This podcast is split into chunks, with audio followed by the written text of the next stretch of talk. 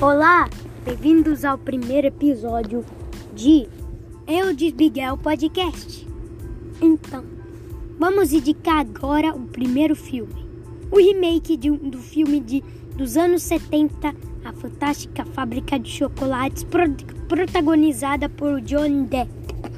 Esse filme trouxe muita aventura para quem não tinha visto o filme de 70. E também teve, trouxe muitos atores e trouxe o mesmo ator que fez Motel que, que, que faz o grande o, o bom doutor The Good Doctor o, gran, o bom doutor. E também trouxe vários atores que não estão mais nem estão mais nas não são mais super famosos assim. Estão vivendo uma vida totalmente normal.